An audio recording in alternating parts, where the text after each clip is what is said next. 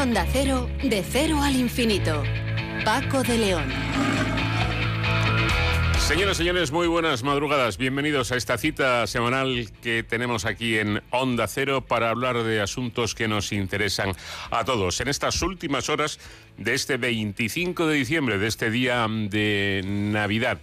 Eh, vamos a empezar hablando hoy con Gertrudis Perea, que es investigadora del Instituto Cajal nos va a hablar sobre los últimos descubrimientos en células gliales o astrocitos y su importancia en la toma de decisiones por parte de los individuos. Es curioso esta historia de los astrocitos porque hasta hace unos pocos años eran consideradas unas células de segundo orden, unas células menores que servían poco más que para alimentar a las neuronas y poco a poco en las últimas dos décadas aproximadamente pues ya los científicos se han dado cuenta, han descubierto la importancia de primer orden de estas otras células de nuestro cerebro. Con el doctor Antonio Pérez, presidente de la Sociedad Española de Diabetes, vamos a hablar de la falta de información en pacientes con esta enfermedad, una falta de información que pone en riesgo la salud y la calidad de vida de las personas que padecen diabetes. José David de la Fuente nos va a hablar hoy de los premios que otorga la prestigiosa revista científica Nature.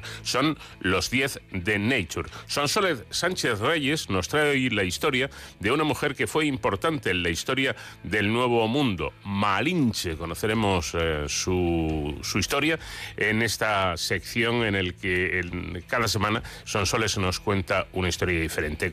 Víctor Vilarrosa, que es investigador del Instituto de Diagnóstico Ambiental y Estudios del Agua, nos vamos a preguntar cómo lograr las emisiones cero, algo por lo que llevan muchos años trabajando los científicos. La solución podría estar bajo nuestros pies. Bueno, pues lo conoceremos con nuestro invitado. Jorge Torres es director del Instituto de Ciencias de Educación de la Universidad Pontificia de Comillas y a él le vamos a preguntar si esto de los exámenes online, que eh, a lo largo de, este año, desde que empezó la pandemia, pues eh, se ha puesto en funcionamiento, realmente es, eh, es, algo fiable. Se puede copiar, un alumno puede copiar en un, en un examen online o hay herramientas que lo puedan evitar. Y hoy en Héroes sin capa, David Ferrero nos va a llevar hasta Queens, en Nueva York, donde allí nos espera Arlene Ramírez, que es una enfermera que hace tan solo unos días ha sido una de las primeras personas en ser vacunada, para que nos cuente la experiencia y sobre todo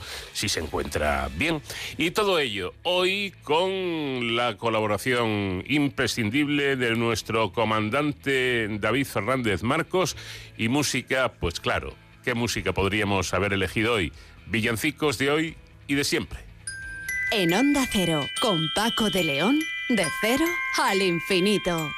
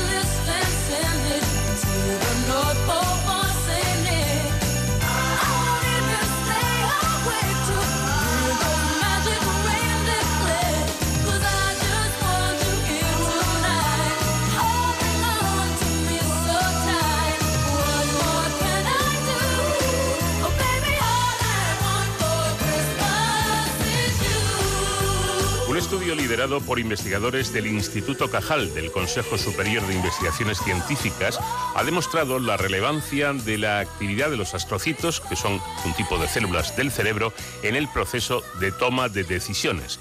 Los resultados indican que estas células gliales favorecen aquellas decisiones con mayor relevancia para el individuo. Doctora Gertrudis Perea, ¿qué tal? Buenas noches.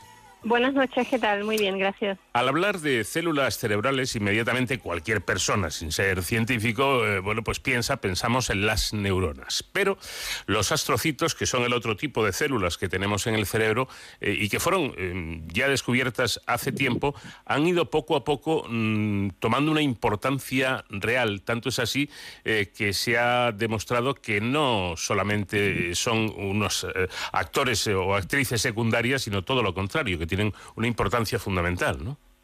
Sí, la verdad es que en estos últimos 20 años se ha, desarrollado un, todo un campo de estudio dedicado a este tipo de células y gracias a estos estudios se, ha demostrado o se está viendo la importancia que tienen en el, en el funcionamiento del sistema nervioso, tanto en el funcionamiento normal como en el caso de la patología, que resultan mm, claramente decisivos.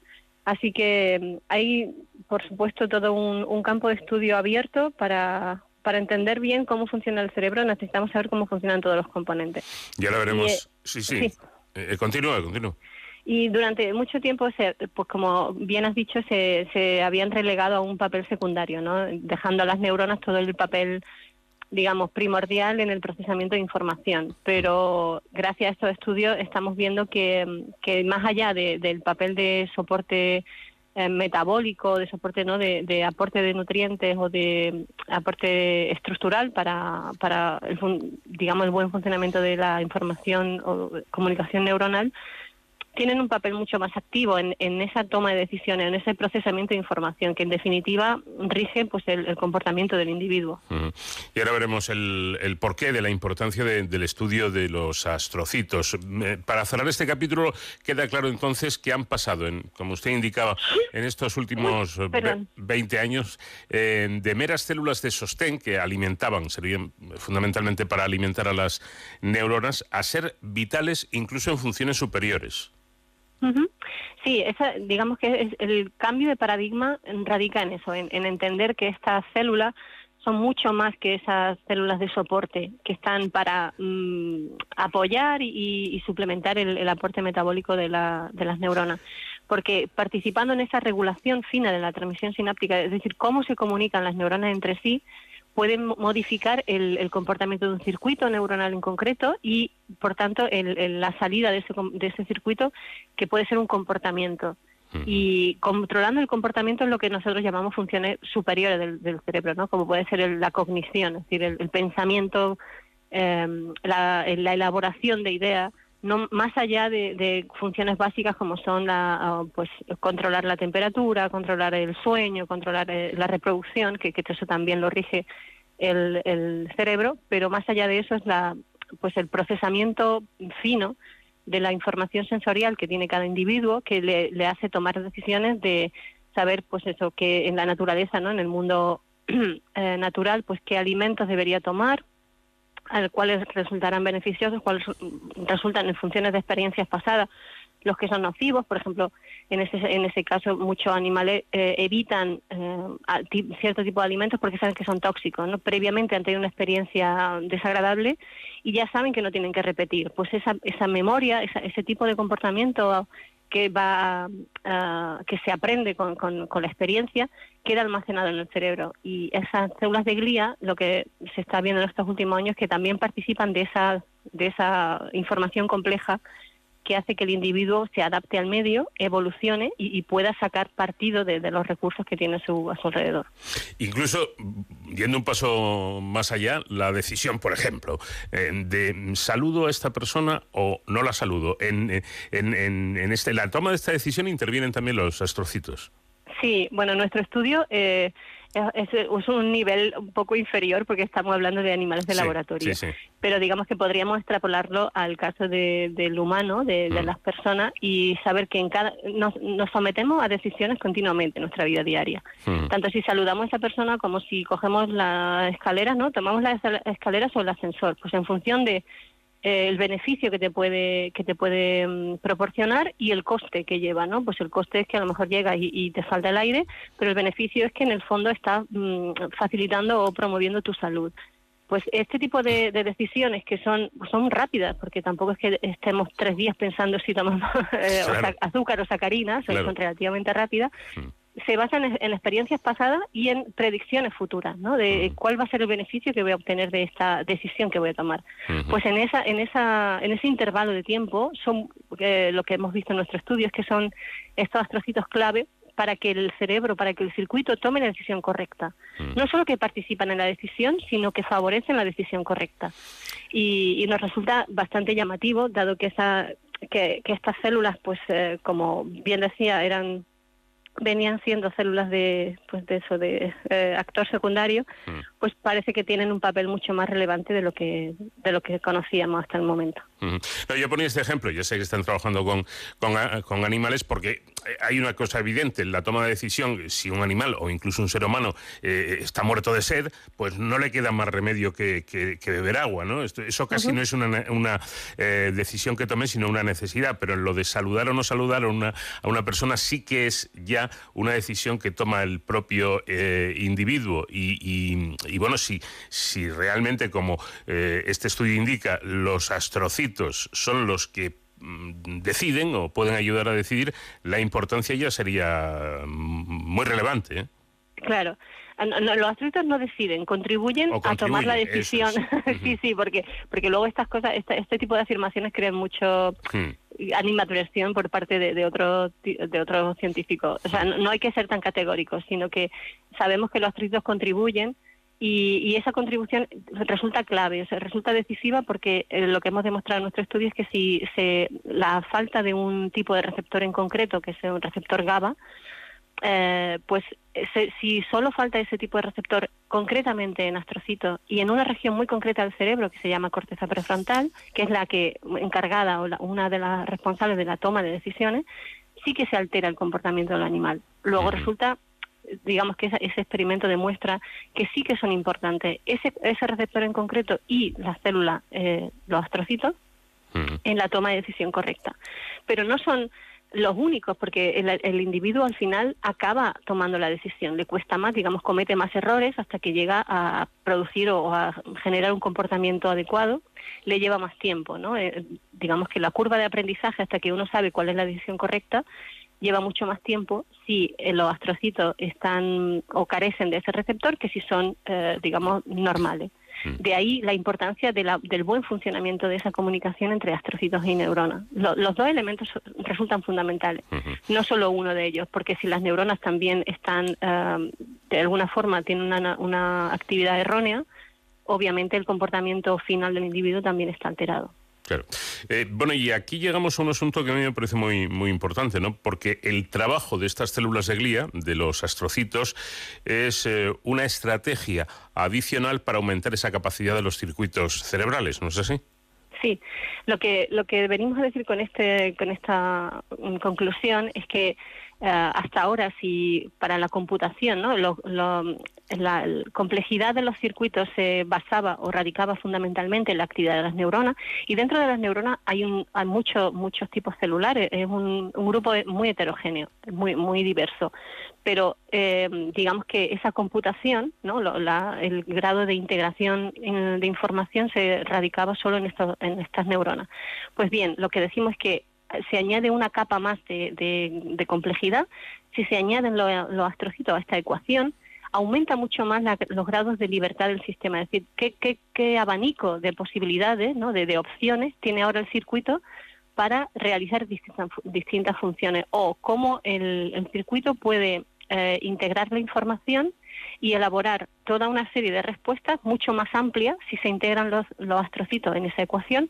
que si carecen de ella.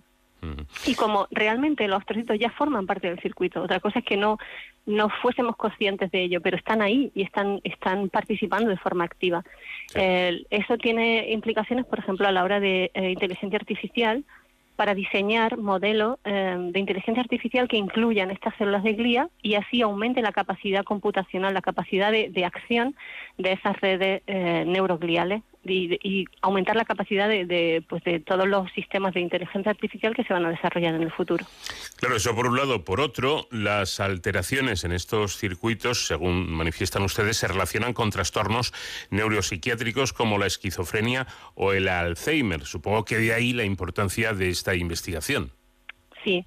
Eh, esto mm, se basa fundamentalmente en que el, cualquier eh, alteración del balance entre mm, niveles de excitación, que serían glutamato, y niveles de inhibición, que vienen fundamentalmente dirigidos por GABA, por el neurotransmisor de tipo que se llama GABA, que es inhibitorio, cualquier alteración de ese balance da lugar a una patología o una, a una alteración de la función cognitiva. Y esta alteración mm, normalmente se manifiesta como eh, alteraciones neuropsiquiátricas. Están muy relacionadas, por ejemplo, con como has comentado, con la esquizofrenia, el Alzheimer, el autismo, eh, que se basan en, alteraciones sutiles, pero, pero que tienen un gran impacto en el, en el comportamiento, ¿no? digamos al final en el cómo se comporta el individuo, unas con más gravedad que otras, y el hecho de que los astrocitos estén participando de esa, de esa eh, modulación del balance, hacen que también contribuyan tanto a deteriorar la enfermedad, ¿no? como que sean eh, agentes que empeoren la sintomatología de, esa enfermedad o que podrían mm, dependiendo del, momento en el que se actúe de forma, de forma terapéutica, podrían contribuir a mejorar la sintomatología de la enfermedad. O sea que estas células, digamos, son como una llave de paso, o sea, pueden aumentar o disminuir esa eh, severidad de, las distintas patologías. Claro, es lógico. Em, conociendo más acerca del proceso que conlleva a esa patología, pues se puede atacar esa, esa patología, ¿no? con incluso tratamientos novedosos. Claro. Sí, lo que se propone, digamos, todo, hay una corriente de, investigación en los últimos años que se está desarrollando por muchos laboratorios a nivel internacional que dan en esa dirección, eh, buscar mm, distintas dianas terapéuticas para atajar esta, este tipo de enfermedades. Se ha hecho mucho énfasis en, en mirar los elementos neuronales y hay tratamientos que resultan bastante efectivos, pero aún así estas enfermedades siguen teniendo una prevalencia importante y los, y los tratamientos no son 100% efectivos. Siempre hay un, remanente de pacientes que no consiguen eh, digamos, superar esa enfermedad o les lleva mucho tiempo. Quizá porque necesiten un, un, tratamiento adicional o una estrategia adicional que vaya dirigida a las células de glía, en concreto a los trocitos, para potenciar esos efectos beneficiosos de, las terapias que se están eh, utilizando. Lo ha mencionado usted un par de veces y yo le iba a preguntar, eh, bueno, también lo ha esbozado, pero me gustaría que eh, fuera un poquito más concreta. ¿Qué son los receptores GABA? Sí, los receptores GABA son, son unas moléculas que están presentes en las membranas de la célula, tanto de neuronas como de células de glía, y responden a un neurotransmisor que hay en el sistema nervioso que se llama GABA fundamentalmente tiene una acción inhibitoria sobre las células. En, cuando se une al receptor, lo que hace es deprimir o suprimir la actividad de esa célula. Eh, por tanto, contribuyen a, la actividad inhibitoria muy importante para el, control de la actividad del cerebro. Eh, simplemente imaginar que en el caso de cuando hablo del balance, resulta que es fundamental que haya un equilibrio entre la excitación, que viene fundamentalmente por un neurotransmisor que se llama glutamato, y la inhibición, que viene determinada fundamentalmente también por GABA. Bueno, el balance de esos dos neurotransmisores hace que el, sistema nervioso y el cerebro en concreto funcionen correctamente. Cuando se altera uno de ellos, por ejemplo la, señalización GABAérgica, hay un déficit de GABA, puede producirse eh, o puede dar derivar en, la aparición de epilepsia, es decir, un aumento exagerado de excitación hace que el sistema pierda su control interno y se generen crisis epilépticas, por ejemplo. Es un, es un caso muy claro de qué consecuencias tiene la alteración de este balance entre excitación e inhibición. Y la ausencia o la falta de GABA va a producir eh, apariciones de crisis epilépticas muy, muy graves, muy severas en, en algunos pacientes. Y precisamente estos eh, receptores GABA son los que se activan en la membrana de los astrocitos, ¿no? Sí, eh, en nuestro estudio lo que, lo que estamos viendo para controlar ese balance de excitación e inhibición, lo que hacemos es eh, estudiar el papel que tienen estos receptores GABA en la membrana del astrocito. Y con técnicas de ingeniería genética lo hemos conseguido retirar, ¿no? Eh, disminuir la expresión de este receptor en la membrana del astrocito y de ahí deriva, digamos, la, el comportamiento de, ese ratón, ¿no? Hemos hecho unos ratones que son que se han manipulado genéticamente y observamos que tienen un comportamiento totalmente, mm, digamos, alterado eh, respecto de sus hermanos control y em, en los que la expresión del receptor GABA en astrocitos es normal, Así que eh, estudiando esa, esa sintomatología, haciendo pruebas de, de, comportamiento en esos animales, hemos, hemos determinado eh, el papel que tiene ese receptor en la membrana del astrocito para los mm, procesos cognitivos y en concreto la toma de decisiones. Bueno, pues por cierto, y, esto no es que tenga mucho que ver con, con la investigación, pero mm, yo he tenido eh, oportunidad de ver astrocitos a través del microscopio y en, y en láminas, y qué bonitos son, ¿no? son preciosos.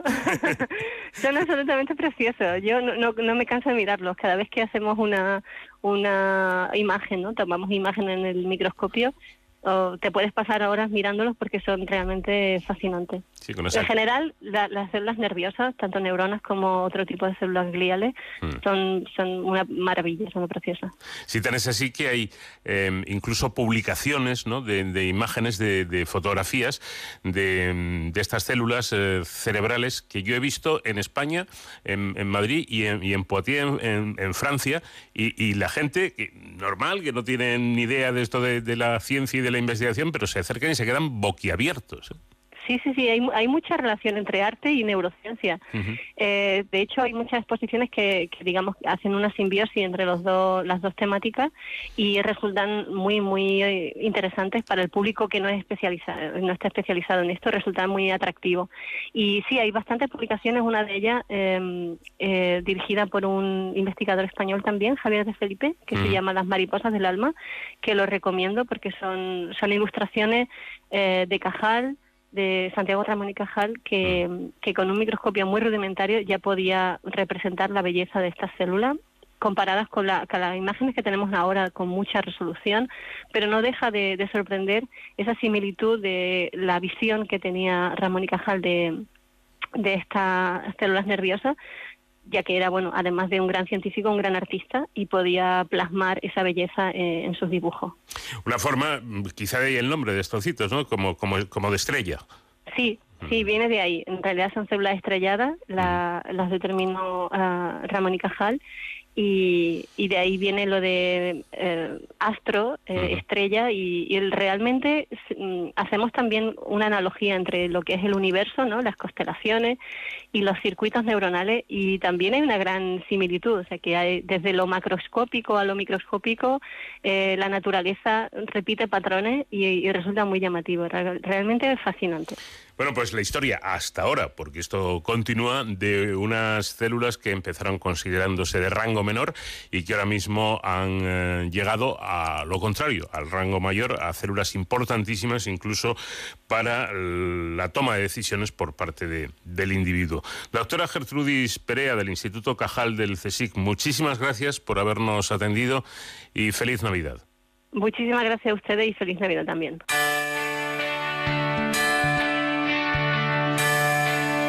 En Onda Cero, de cero al infinito.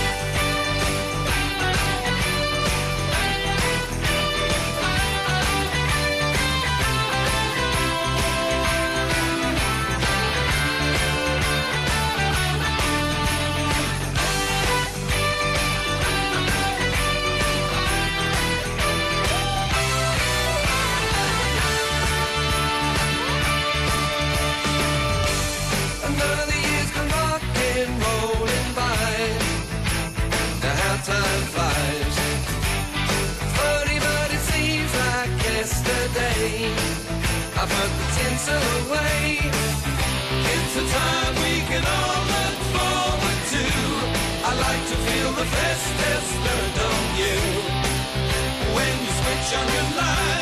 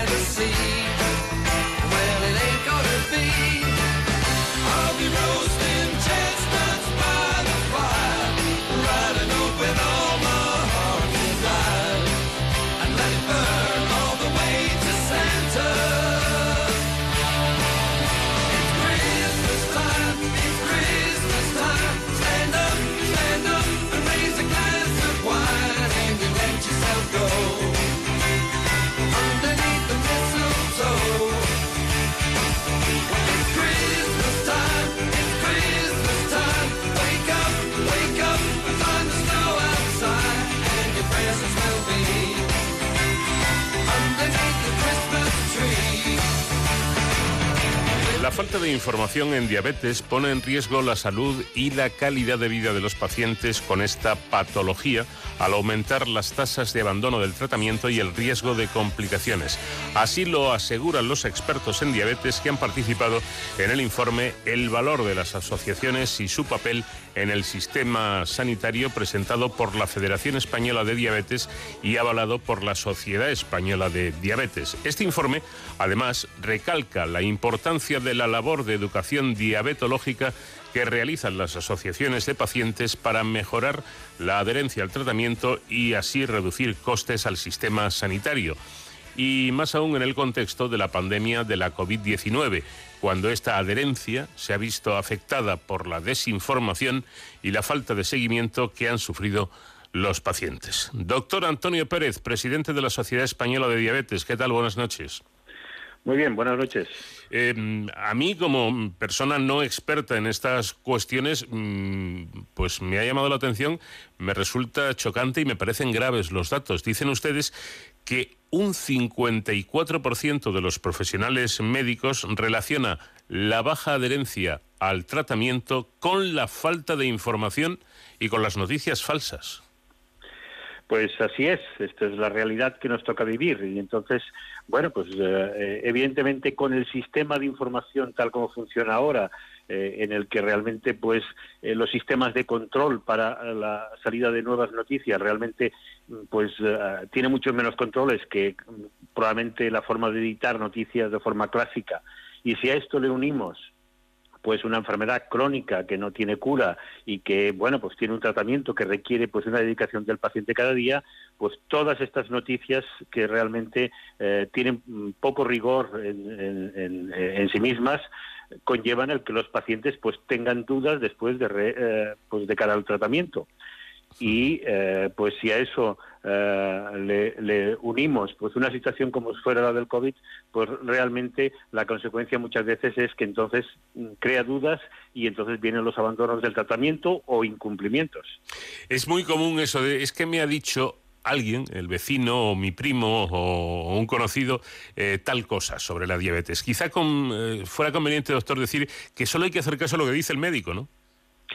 Sí, esto es lo fundamental. Y después, como sabemos que eso existe y realmente no hay manera posible de poderlo controlar, eh, pues la alternativa que tenemos es que la persona que recibe la, noticia esté lo mejor formada posible para que realmente, pues, eh, como mínimo, sepa evaluar aquellas cosas que realmente pueden tener algo más de rigor. Y es aquí donde probablemente enlazamos, pues, con la necesidad de esta formación de los pacientes con una enfermedad crónica como, como la diabetes y que requiere que ellos dediquen cada día un tiempo a, su tratamiento, el que realmente tengan esta formación que les permita distinguir entre noticias que pueden ser pues, realmente falsas y aquellas que tienen más rigor. Y ahora tirón de orejas seguramente para el sistema, porque doctor, ¿cómo es posible que según eh, datos presentados en este informe, menos de la mitad, concretamente el 45% de las personas con diabetes, han recibido formación por parte de los profesionales sanitarios en algún momento de sus vidas?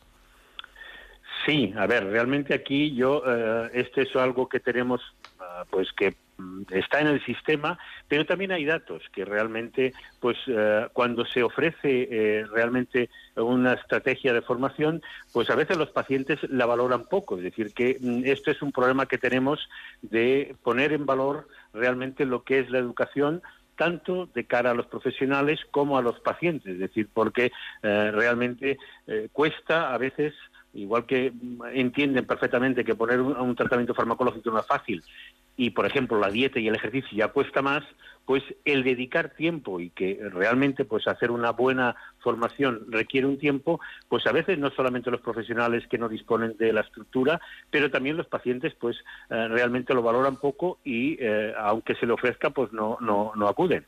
O sea que no es, no es solamente cuestión de, del sistema, de mala estrategia por parte del sistema, sino eh, de actitud también del propio paciente.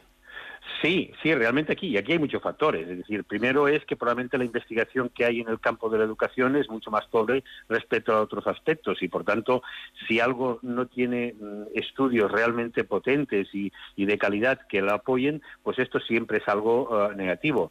El otro aspecto que es importantísimo y que sabemos que influencia muchísimo es que para medicamentos tenemos un marketing de las empresas comerciales muy importante, por tanto se habla mucho, mientras que de la educación pues este marketing no existe y por tanto yo creo que esto conlleva una infravaloración que hace que probablemente pues tanto los profesionales como los pacientes pues a veces se considere o se infravalore la relevancia de la educación sanitaria. Claro, quizá porque no estamos acostumbrados, ¿no, doctor? Porque la diabetes es una enfermedad, como, como hay otras, un poco particulares o peculiares. Si, si yo tengo tal enfermedad y acudo a un médico y me dice, te tienes que tomar estas pastillas tres veces al día, bueno, pues eso es fácil de llevar a cabo. Pero eso con la diabetes no vale. Hay que tener en cuenta también nuestros factores, hay que tener una vigilancia que no hace ni el médico ni la enfermera, que hace directamente el paciente, ¿no?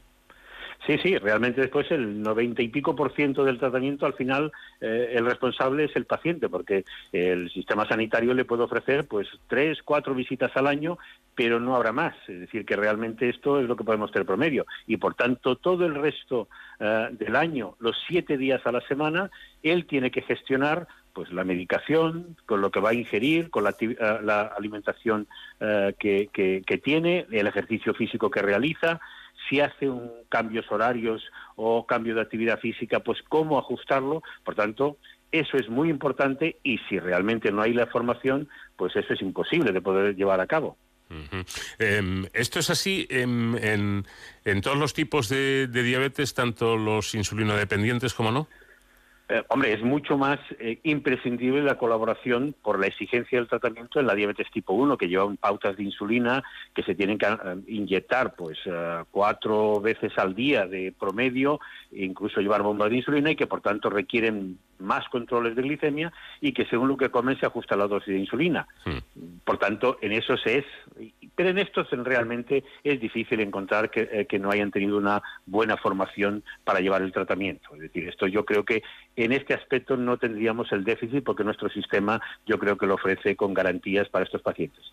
Pero el problema son aquellos que van pues con pastillas o que van con dieta y que, bueno, pues esto lo hemos visto ahora en, la situación de la pandemia, es decir, son pacientes que no se hacen controles de glucemia en su casa y, por tanto, les es imposible, cuando algo del tratamiento falla, como por ejemplo era la actividad física, pues el cómo compensarla con la alimentación o con la medicación. Entonces, esto es probablemente en estos pacientes donde realmente eh, ese déficit es más importante.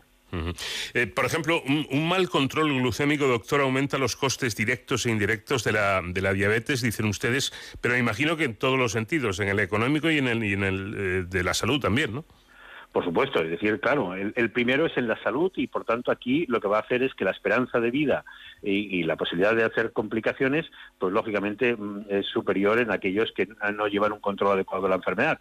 Mientras que si realmente se llevara un control adecuado desde el inicio de la enfermedad, pues esto eh, cabe esperar que aproximaríamos eh, a la esperanza de vida que puede tener una persona eh, que, no, que no tenga diabetes. Pero hemos de asumir que el coste de la enfermedad eh, la mayor parte del coste está derivado de las complicaciones y de necesidad de ingresos por las mismas, etcétera. Y por tanto, eh, bueno, pues lo que pasa es que esto siempre es mirando más a largo plazo. Y cuesta a veces pues que se entienda, eh, porque muchas veces el cortoplacismo es la época que nos toca vivir, es decir, que realmente es así. Miramos a un año, dos años, cuatro años, políticamente también es así, por tanto, a veces es difícil hacer entender que es una buena inversión desde el punto de vista económico, pues porque si evitamos complicaciones, evitamos pues que haya asentismo laboral relacionado con la enfermedad, esto es una manera de ahorrar en costes relacionados con la, diabetes. Eh, y vayamos al asunto que ha hecho seguramente saltar un poco la, alarma y motivar también esta entrevista que estamos haciendo al doctor Antonio Pérez. Los problemas derivados de la patología en sí han aumentado durante la pandemia de COVID-19 por, por la situación que ha generado esto, ¿no? Em, vamos a ver, ahí tenemos, yo diría em, que parte de las consecuencias aún las veremos. Es decir, realmente, pues en la fase aguda eh, del mes de eh, marzo, abril, obviamente, aunque se intentó solucionar de alguna manera, pues mediante la llamada telefónica, en pacientes que utilizan plataformas, pues con una telemedicina más avanzada, muchos pacientes pues no se pudieron hacer los análisis, no se pudieron hacer las exploraciones, no pudieron asistir a las visitas, con lo cual todo esto ha conllevado pues un acúmulo de, de, actividad que no se ha realizado y que esto pues ahora estamos viendo una parte que es pacientes que si se hubieran hecho los análisis se le hubiera diagnosticado la diabetes, no se diagnosticó, por tanto lo estamos viendo más evolucionado y en el momento actual pues eh, nos viene en una situación de mayor descontrol del que se eh, si se hubiera hecho en su momento. Los pacientes que ya tenían diabetes, pero que no acudieron a las visitas que pues eh, si tenían que hacerse modificaciones del tratamiento no se realizaron, pues también estamos teniendo que en este momento hubo un empeoramiento del control. Y la otra consecuencia vendrá, pues que bueno, que la falta de asistencia también afecta a que se pueda, eh, pues los programas que hay para detección de complicaciones no se han podido realizar. Por tanto, es posible que vayamos a tener en los próximos años pacientes que nos vengan con o que se detecten complicaciones más avanzadas. Por tanto, esto, esto es común a cualquier situación de una emergencia de estas características, que las consecuencias en patología crónica siempre las vamos a ver meses después. Eh, ¿Qué importancia eh, tienen las asociaciones de, pacientes, la labor que realizan? A ver, yo creo que eh, es una labor complementaria con el sistema sanitario, es decir, siempre a veces en enfermedades crónicas el tener la, la, visión de otros pacientes que tienen la misma eh, condición eh, realmente hacen que muchos pacientes, pues bueno, entren más fácilmente y acepten mejor su enfermedad, el ver que hay, pues bueno, otras personas que tienen enfermedad y que hacen una vida, pues que diríamos, pues sin restricciones importantes. Por lo tanto, esa es una parte importante. La otra es que puede ser en momentos en los que realmente necesitan eh, pues eh, ayuda en algunos aspectos el poder recurrir. Con lo cual yo creo que tanto en formación, en educación, cuando realmente pues está eh, bien diseñada, bien estructurada, es un complemento a lo que se ofrece desde el sistema sanitario. Pero es importante también la, labor que, realizan estas entidades, estas asociaciones de, pacientes que junto a los profesionales son los que van a luchar por, por ir encontrando soluciones y sobre todo, doctor, me imagino que aplicando las, eh, los conocimientos que, que ya tenemos, pero que como usted indicaba, a veces los propios pacientes se les olvida un poco. Por supuesto, y entonces el bueno y muchas veces es simplemente esto que bueno pues que a veces con el sistema sanitario tienen más distancia y esto les da más proximidad eh, y por tanto eso facilita y hemos de saber utilizarlo. Incluso hay la figura de lo que llamamos paciente experto eh, que es una figura que puede estar ahí eh, intermedio ayudando pues a cómo pues a veces las directrices que damos del sistema sanitario, el paciente las puede aplicar después en su vida cotidiana. Es decir, que esto a veces, pues el que no lo sufre, pues a veces no se lo imagina en la misma forma que el que realmente pues ya ha pasado por esa situación. O sea que yo creo que esto es importante. Y también añadiría que realmente, pues mm, está claro que la diabetes probablemente eh, no tiene la visibilidad o no tiene eh, pues esa valoración que realmente eh, merecería por lo que representa desde el punto de vista social y, sanitario. Es decir y yo creo que aquí el tener pues unas asociaciones de pacientes potentes bueno, pues que reivindiquen ante la administración, ante la sociedad, realmente el que eh, se tenga, pues a veces la atención que realmente merecería, yo creo que es otra labor muy importante y que nadie más podría solucionar que si vean las asociaciones de pacientes. Bueno, pues terminamos como empezamos, recordando que, ojo, la falta de formación en diabetes pone en riesgo la salud y la calidad de vida de los pacientes. Además, del dinero que cuesta a nuestra sociedad el que esa enfermedad no esté bien encauzada y no se tomen los, eh, las medidas oportunas. Doctor Antonio Pérez, presidente de la Sociedad Española de Diabetes, muchísimas gracias por habernos dedicado estos minutos a seguir trabajando y desearle a usted y a los suyos feliz Navidad. Muchas gracias a ustedes por colaborar en esta acción, porque es fundamental, pues, para llegar a la población general, pues, tener a través de los medios de comunicación esta vía, canal de poder llegar y también, por supuesto, pues, le deseo felices Navidades. De cero al infinito.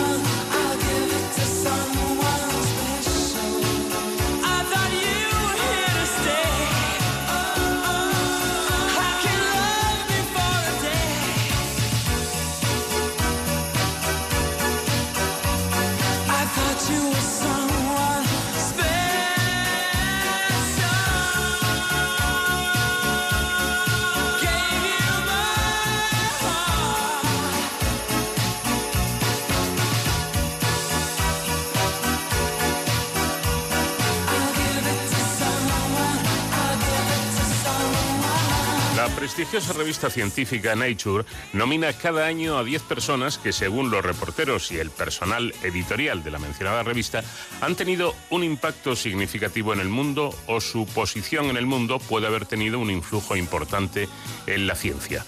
Junto a los 10, la revista también menciona a 5 a los que habrá que tener en cuenta para el año siguiente. En 2019, los nominados pertenecían a campos diversos de la ciencia como astrofísicos, investigadores en medicina, defensores de la biodiversidad, estudiosos del cambio climático o personas que impulsaron movimientos de lucha contra el cambio climático como la joven Greta Thunberg. Estos 10 elegidos vienen a ser una muestra representativa de las tendencias en el campo de la ciencia o de las inquietudes que ese año más impactaron a los seres humanos. Como los oyentes pueden sospechar, este año el protagonismo se lo ha llevado este maldito bichito que ha paralizado durante meses nuestro planeta y ha conmocionado al mundo entero en todos los aspectos. Repito, todos de nuestra vida. Para hablarnos de las personas elegidas en este año que está a punto de acabar, contamos con la presencia del profesor de la Fuente. Buenas noches, José David. Eh, buenas noches a ti y a nuestros amables oyentes. Feliz Navidad y Año Nuevo. Ahora que más que nunca, cuidaos todos. Podemos evitar una tercera oleada de contagios si actuamos en estos días con responsabilidad o si no, volver a las andadas por la conducta y solidaria de muchos. Bueno, me equivoco si adelanto que la mayoría de los 10 elegidos por Nature en 2020 están relacionados con la pandemia del coronavirus. No, no te equivocas, Paco. Siete de los nominados están directamente relacionados con la pandemia. Uno de los otros tres alcanzó protagonismo por impulsar entre los científicos un movimiento antirracista a consecuencia de la muerte del afroamericano George Floyd por un policía estadounidense en mayo. Otra lo fue por descubrir un método con el que combatir las infecciones víricas de dengue provocadas por picaduras de mosquito. Y una última por haber dirigido la logística de una expedición de científicos atrapados en un barco durante un año en el Ártico. Hablemos de las personas que, según esta prestigiosa revista científica, destacaron por causa de la terrible pandemia que nos sigue azotando después de nueve meses y que ha ocasionado hasta ahora cerca de dos millones de muertes y daños irreparables en todos los campos de la vida humana. En primer lugar, la revista sitúa a Tedros Adhanom, director general de la Organización Mundial de la Salud. Su rostro es muy conocido por todos nosotros a causa de las múltiples intervenciones suyas en los medios de comunicación. De nacionalidad etíope, este biólogo ha sido quien ha dado la cara informando en todo momento sobre la amenaza de la pandemia y su avance imparable por el mundo. Dos científicos chinos están incluidos en esta lista, la epidemióloga Li Langhuang y el virólogo Fang Yongzhen. Li fue quien más insistió ante las autoridades chinas para que se cerrase la ciudad de Wuhan antes de la celebración del Año Nuevo Chino. Su actuación contribuyó sin duda a frenar la propagación del virus en China. Lástima que sus advertencias no fueran tomadas en consideración por los dirigentes políticos del resto del mundo, que juzgaban la pandemia como un asunto chino, que no iba a afectar al mundo occidental. Nuestros oyentes recuerdan las palabras de Fernando Simón, que nos decía que era una simple gripe, que apenas afectaría a unas decenas de españoles. Pues ahí sigue su puesto de portavoz de la pandemia en España.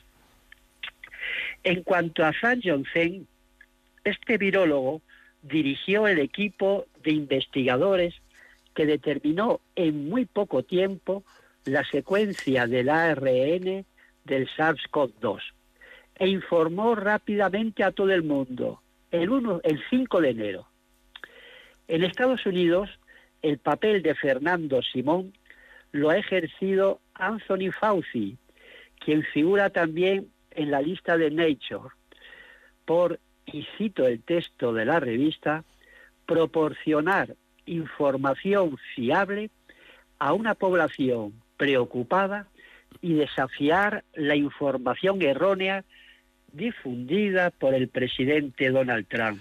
Bueno, creo que el equipo de comunicación del nuevo presidente Joe Biden ya ha anunciado que Fauci será la voz esencial de la futura administración en todo lo que concierne al coronavirus. Sin duda, la actitud y gestión de, de Trump respecto a la pandemia contribuyó a su derrota electoral de noviembre. ¿Qué otros nombres incluyen hechos relacionados con la pandemia? Un virólogo uruguayo, Gonzalo Moratorio, quien según la revista ayudó a su país a eludir una avalancha de infecciones y muertes. Su equipo de investigadores descubrió cómo detectar en muy poco tiempo anticuerpos del coronavirus mediante test de serología. Imagino que en la lista de Nature habrá algunas personas relacionadas con la esperanza en eh, que el mundo ha depositado en las vacunas que ya están suministrando eh, distintos países y, muy pronto en, en España, el próximo domingo. En efecto, entre los investigadores que han trabajado en un tiempo récord para obtenerlas, la revista ha incluido en la lista a Catherine Janssen, jefa de investigación y desarrollo de vacunas en Pfizer. Según Nature, la señora Janssen dirigió un equipo que trajo esperanza al mundo al crear una vacuna clínicamente exitosa en un récord de tan solo 210 días. La revista ha elegido también a Jacinda Ander, primera ministra de Nueva Zelanda, por su decidida y eficaz gestión de la pandemia en su país. Entre otras medidas, cerró las fronteras de este país antes que ningún otro sitio. Y así, en Nueva Zelanda, solo se han detectado 2.000 contagios y 25 fallecidos. Comprobamos, pues, en efecto, que como no podía ser de otra manera, el SARS-CoV-2 ha sido, por desgracia, el protagonista de la lista de Nature en este año 2020. Pero también nos comentabas que habían sido elegidos algunos científicos por razones ajenas al coronavirus. En efecto, una de las noticias que más ha impactado a la opinión pública mundial fue la muerte, como he comentado antes, de un ciudadano de raza negra causada por un policía estadounidense. Pues bien, una cosmóloga, Chandra Preskov, consiguió, junto a otros científicos, paralizar un día el mundo científico como protesta contra el racismo todavía existente en algunas instituciones científicas. Y por último, ha sido seleccionada también una mujer alemana, Verena Mohaupt, jefa de logística de la expedición al Ártico denominada Mosaic. Consiguió que más de 300 investigadores de 20 países, entre ellos España, pudieran sobrevivir a 45 grados bajo cero durante meses. Verena resolvió los innumerables problemas de pasar más de un año en un rompehielos que iba a la deriva entre bloques helados. Con sus previsoras medidas, consiguió que los científicos regresaran a sus países después de haber tomado medidas que serán fundamentales para conocer muy pronto el cambio climático.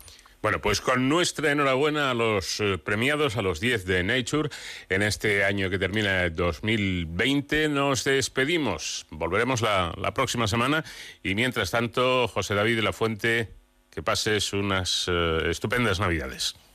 Igualmente, Paco, tú y todos nuestros oyentes. Un abrazo. Vamos de cero al infinito. Oh.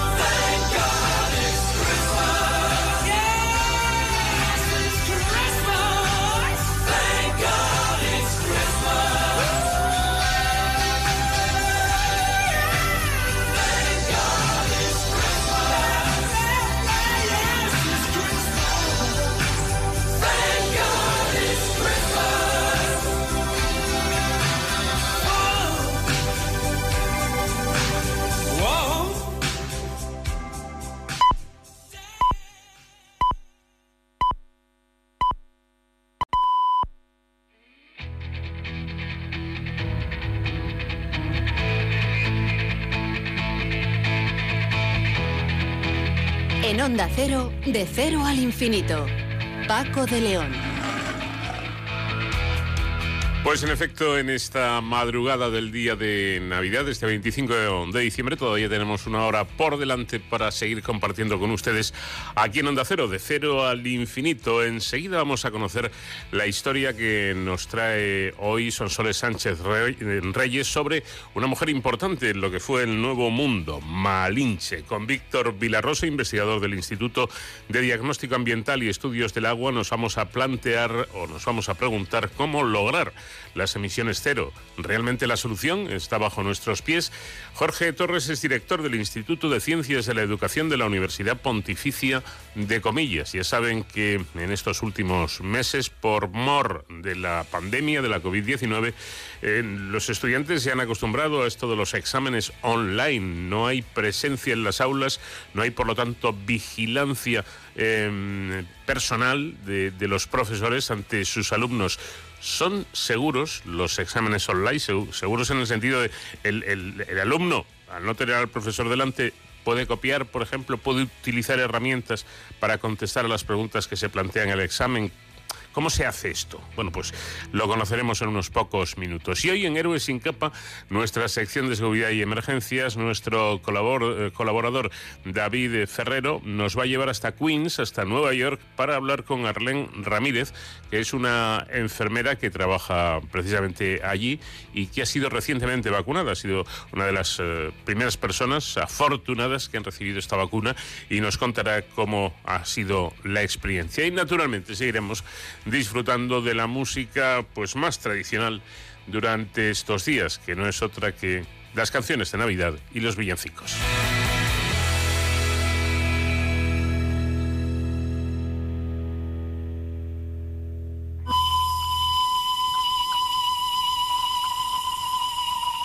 En Onda Cero, con Paco de León, de cero al infinito.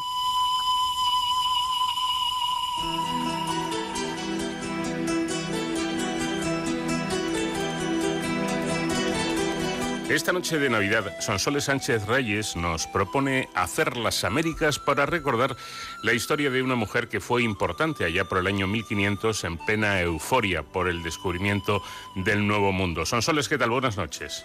Buenas noches, Paco. Bueno, el nombre de, de, Malinche es sinónimo de traidor a la patria. La Real Academia Española define malinchismo como apego a lo extranjero con menosprecio de lo propio. La palabra tiene su origen en la indígena, conocida como Malinche o la Malinche, una figura clave en la conquista de México, la única mujer con un papel central en ella, que no habría sido igual sin su intervención. Malinchin o Malinali, su nombre en la lengua náhuatl, la de los aztecas, convertido en Malinche por deformación de la pronunciación castellana, habría nacido hacia el año 1500 en la localidad de Huilotlán, de la que actualmente no quedan vestigios, situada en la zona sureste del estado de Veracruz, en la región de Coatzacoalcos. El cronista Bernal Díaz del Castillo, que acompañó a Hernán Cortés en sus travesías, recogió que era hija de un cacique local, que falleció cuando ella era aún una niña. El sufijo tzin en su nombre, Malintzin, era una terminación en lengua náhuatl que representaba un tratamiento de respeto equivalente al don castellano. Su madre, Cimat, contrajo un nuevo matrimonio con otro jefe indígena con quien tuvo un hijo varón, para dejarle como único heredero del cacicazgo, aprovechando que una niña de la misma edad había muerto en el pueblo. La hicieron pasar por su hija y dieron de noche en secreto a Malinche a unos indios de Chicalango. La niña fue comerciada como esclava y cayó bajo el dominio del cacique de Tabasco. Hernán Cortés había emprendido la conquista de México cuando en 1519 venció al pueblo maya de Tabasco en la batalla de Cinla, afirma Díaz del Castillo en su Historia verdadera de la conquista de Nueva España. La visión de los equinos de los soldados fue tan estremecedora para los indígenas que no conocían dicho animal que los jefes locales se presentaron después en el campamento para solicitarles la paz con regalos, piezas labradas en oro, ricas mantas bordadas, objetos suntuarios de plumería y 20 chicas jóvenes, entre ellas una muy excelente mujer, según nos cuenta el cronista Malinali Tenepalt, de buen parecer, entretenida y desenvuelta. Como la ley española solo aceptaba el concubinato entre cristianos solteros, las jóvenes fueron bautizadas y Malinche recibió el nombre de Marina. Cortés distribuyó a las jóvenes entre sus hombres y Malinche fue entregada al capitán Alonso Hernández de Portocarrero, su pariente lejano. Pero todo cambió en la Semana Santa de 1519. Desde Potonchán, Cortés se embarcó hacia San Juan de Ulúa, donde arribó tras cinco días de navegación, un Viernes Santo. Cuando llegaron fueron recibidos por los emisarios del emperador azteca, Moctezuma, que solo hablaban dialecto náhuatl. Cortés utilizaba de intérprete habitual o lengua, como se llamaba entonces, a Jerónimo de Aguilar, que solo hablaba maya, aprendido en un cautiverio de años en Cozumel tras un naufragio. La comunicación parecía imposible. Y entonces se descubrió que Malinche, que no comprendía español, hablaba tanto náhuatl, su lengua materna, como maya, la lengua de sus amos. Ella tradujo a los enviados de Moctezuma del náhuatl al maya, para que Aguilar tradujera del maya al castellano y así entenderlo Hernán Cortés.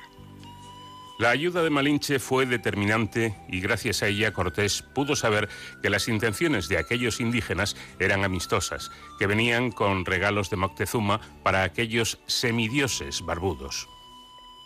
Cuando la joven aprendió el castellano, Aguilar ya no fue necesario. Su relevancia aumentó vertiginosamente, pasando de Marina a Doña Marina, y más allá de ser concubina o cocinera, las dos tareas que solían desempeñar las indígenas que acompañaban a los conquistadores, se convirtió en consejera e intérprete de Cortés, que siempre la llevaba consigo. Se la trataba con respeto y disfrutaba de obsequios, desde collares hasta el espejo que le permitió contemplar por primera vez su rostro. Con Cortés permaneció toda la conquista, proporcionándole valiosas informaciones sobre las debilidades del imperio azteca y el descontento de otros pueblos indígenas como los totonacas y los tlaxaltecas por las imposiciones tributarias de los aztecas. Eso posibilitó las alianzas de los españoles con estos pueblos, cuya colaboración resultó decisiva para el éxito de la campaña. Malinche estaba presente en los combates contra los aztecas, traduciendo las órdenes de los españoles a sus aliados indios. Bernal Díaz del Castillo aseguró que su ayuda supuso el gran principio para nuestra conquista, pues logró el entendimiento entre culturas sin el cual la conquista pudo haber sido más violenta y lenta. Un testigo español, don Gonzalo Rodríguez de Ocaño, afirmó, Después de Dios, ella había sido la causa de la conquista de la Nueva España. Hernán Cortés acabó reservándose a Malinche para él, y envió a Alonso Hernández de Portocarrero el 26 de julio de 1519 a España como emisario ante el rey Carlos I para entregar el quinto real y la primera de las cartas de relación del conquistador. Los soldados de Cortés llegaron a la ciudad de Cholula en octubre de 1519 junto a un ejército de 100.000 indígenas aliados. Los enviados por Moctezuma recibieron a los españoles, aunque no permitieron que los aliados accedieran a la urbe. En la noche del día 17, una noble anciana llegó hasta Malinche y le desveló que dos mil guerreros, preparados en el interior de la ciudad, iban a pasar a cuchillo a los españoles. Le propuso librarse ella, casándose con su hijo. Marina simuló estar de acuerdo, escuchó los detalles de la conjura, dio la excusa de ir a buscar sus joyas antes de escapar y fue a contarle todo a Hernán Cortés, quien masacró la ciudad se habla de 6.000 cholutecas muertos, valiéndole a Cortés el apelativo de Nuevo Herodes. Doña Marina acompañó a Cortés en la entrada en Tenochtitlán el 9 de noviembre de 1519. Allí, la capital del imperio, donde residía Moctezuma, Cortés se entrevistó con el emperador y le culpó de atacarles. Este lo negó y propuso hallar a los culpables y castigarles. Pero Cortés ordenó apresarle. Moctezuma ofreció en vano como rehenes a uno de sus hijos y a dos hijas. Malinche convenció a Moctezuma de que debía obedecer para seguir con vida. El 30 de junio de 1520, la llamada Noche Triste, la huida de los españoles de los aztecas, Malinche iba en la retaguardia. Una de las primeras preocupaciones de Cortés fue que no se perdieran los intérpretes Jerónimo de Aguilar y Marina. En la campaña final sobre Tenochtitlán, ella resultó decisiva para transmitir las duras exigencias de los españoles a los vencidos tenéis que presentar 200 piezas de oro de este tamaño. Conminó a los habitantes de Tenochtitlán dibujando un gran círculo con sus manos. Concluida la conquista, en agosto de 1521, Malinche se instala con Cortés en un palacio del sur de la capital mexicana, en Coyoacán. Meses después llegaba a México desde Cuba la esposa de Cortés, Catalina Juárez. Malinche da un hijo a Cortés, Martín, nacido en 1522 y bautizado como su abuelo paterno. Se le considera el primer mestizo de México. Una bula papal de Clemente VII lo legitimará a los siete años. El conquistador afirmó que no le quería menos que al hijo del mismo nombre que le dio su segunda esposa, destinado a heredar su título de marqués y su patrimonio. Sin embargo, Cortés no se casó con Malinche tras enviudar de Catalina Juárez elegirá como nueva esposa a una aristócrata, Juana Ramírez, hija del conde de Aguilar. El conquistador habló poco de doña Marina, a la que aludió como la lengua que yo tengo, que es una india de esta tierra, en sus cartas de relación al rey Carlos. Malinche también resultó vital para la evangelización, por lo que se habla de ella como la primera catequista de México. Y un autor del siglo XVIII, Francisco Javier Clavijero, veía en ella a la primera cristiana del imperio mexicano. Fray Bartolomé Olmedo puso especial empeño en formarla. Debía conocer perfectamente la doctrina religiosa para transmitirla sin herejías. La salvación de las almas dependía de ello. Fue una dura y ardua tarea, ante la inexistencia de palabras nativas que explicasen a los indígenas los conceptos de la religión católica. Durante un viaje para reprimir la revuelta de su capital, Cristóbal de Olid, Cortés pasó por Coazacoalcos. Llegando a la localidad natal de Marina, el conquistador convocó a los caciques. Entre ellos estaban la madre y el hermano de Malinche, bautizados como Marta y Lázaro. Recordando que la habían vendido como esclava, tuvieron miedo de sus represalias. Sin embargo, Malinche les perdonó y les dio oro y ropa.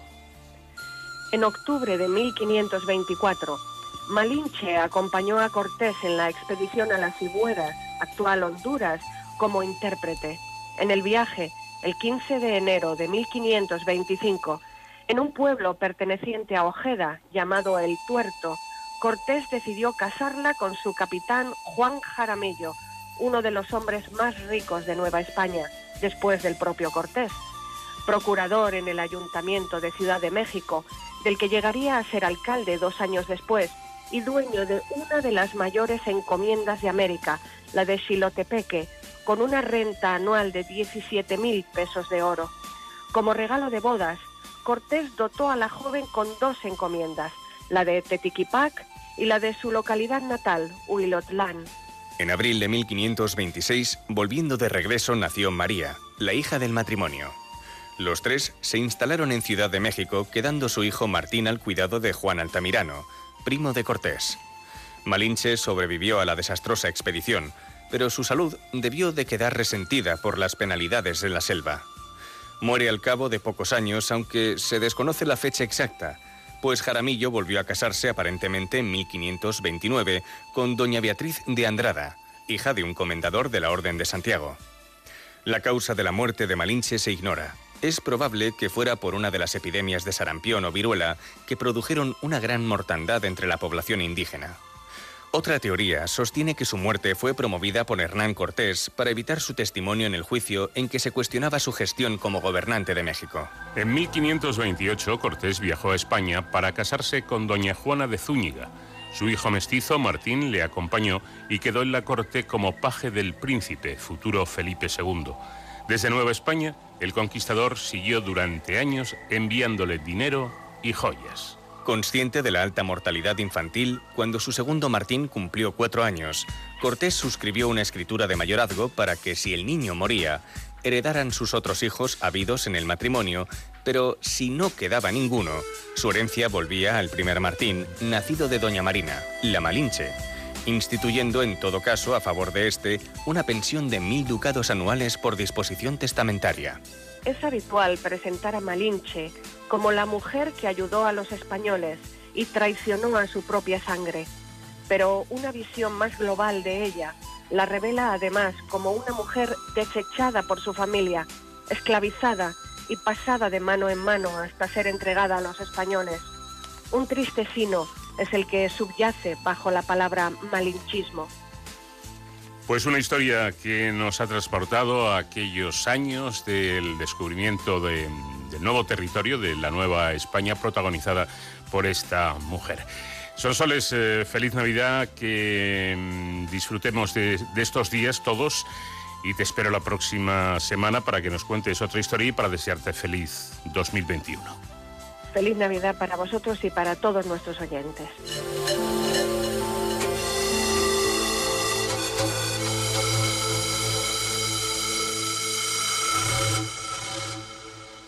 De cero al infinito. Onda cero.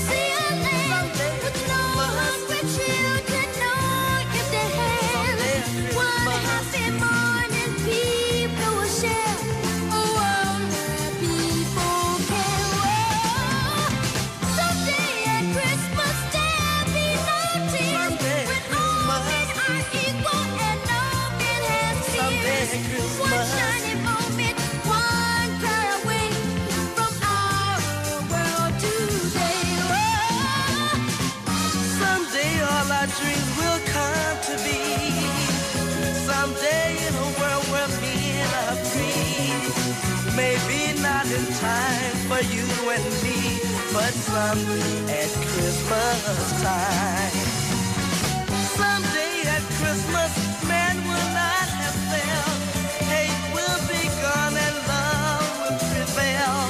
Someday a new world that we can start with hope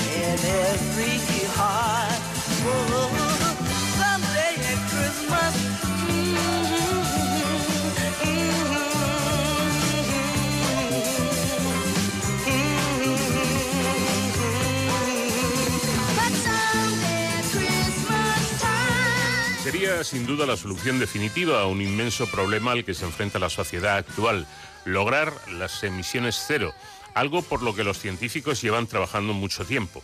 Eh, resulta que hace unos días me encontré con una publicación realizada por Víctor Vilarrasa, que es investigador del Instituto de Diagnóstico Ambiental y Estudios del Agua, en el que recuerda que en pocos años, para poder cumplir con los objetivos climáticos del Acuerdo de París de limitar el aumento de la temperatura por debajo de dos grados y preferiblemente por debajo del grado y medio, muchos de nuestros desplazamientos tendrán que hacerse en coches eléctricos. Tras circular sin emitir gases de efecto invernadero, será necesario cargar el automóvil, esas baterías. Pero, ¿de dónde procederá la energía con la que lo cargaremos? Por eh, descontado, tiene que ser además de origen renovable para no emitir dióxido de carbono. Por otro lado, la mayoría de las veces tendremos que cargar el coche de noche cuando, por razones obvias, los paneles fotovoltaicos no pueden producir electricidad. Y tampoco hay garantías de que el viento sople cada noche ni de que haya oleaje. En fin, la energía hidroeléctrica podría proporcionar parte de la demanda, pero difícilmente podrá satisfacerla por completo, dado que el agua es un bien preciado y escaso, y su consumo se prioriza frente a la producción de energía. En fin, la solución al problema está bajo nuestros pies. Eso dice Víctor Vilarrasa. Víctor, ¿qué tal? Buenas noches. Hola, buenas noches. Pues dicho así, suena muy, esperanz- muy esperanzador. Cuéntenos qué es lo que hay bajo nuestros pies. Bueno, bajo nuestros pies tenemos una fuente inagotable de energía debido al calor que produce el interior de la Tierra. Entonces, a- si podemos conseguir circular fluidos a unos pocos kilómetros de profundidad bajo la superficie de la Tierra, encontraremos temperaturas superiores, a 100 grados y de esta forma podremos producir electricidad, ya que si devolvemos este agua caliente a mayor de 100 grados a la superficie, a presión atmosférica el agua entra en ebu- en ebullición y de esta manera podemos turbinar, eh, hacer tu- mover turbinas que generen electricidad de, sin emitir emisiones de CO2, que es lo que se hace actualmente con las centrales térmicas. Me ha sorprendido, ya que lo menciona usted, ese, ese dato de que a cuatro kilómetros, que hombre, eh, no parece mucha distancia, a, a cuatro kilómetros de profundidad respecto a la superficie se alcanzan temperaturas de, de 100 grados, que efectivamente es el punto de ebullición del agua. Es decir, que hay un- una, una energía eh, ya muy importante. Y si profundizáramos un poco más, me imagino que, que los, los datos serían, eh, irían en aumento, ¿no? Sí, el- en España sobre todo y en otros países donde no hay volcanismo, la energía geotérmica es poco conocida. Eh, en países como Islandia, por ejemplo, encuentran esas temperaturas a poca profundidad y, a- y ahí casi toda la energía que utilizan procede de, de energía geotérmica. Eh, aquí es poco conocida, pero es verdad que si, pro- si profundizamos unos pocos kilómetros ya encontraríamos estas condiciones, que nos pueden proporcionar una gran cantidad de energía de forma continua. Y es- esto es una gran ventaja respecto a las, renovables convencionales, ya que las fluctuaciones durante el día y la noche y las estaciones eh, suponen un gran reto de cara a, garantizar el suministro de- energía. ¿Y sería complicado eh, manipular este tipo de energía? Pues, Por ejemplo, esos 100 grados que se producen a 4 kilómetros, me imagino que hay que subirlos a la, a la superficie. ¿Es, com- ¿Sería complicado todo esto? No, de hecho ya existen varios proyectos en- distribuidos por todo el mundo. Sobre todo los grandes productores son Estados Unidos, Japón, Indonesia, Islandia, Italia. Eh, es una tecnología que existe, lo que pasa que mm, es poco conocida todavía y no se ha implementado a escala global.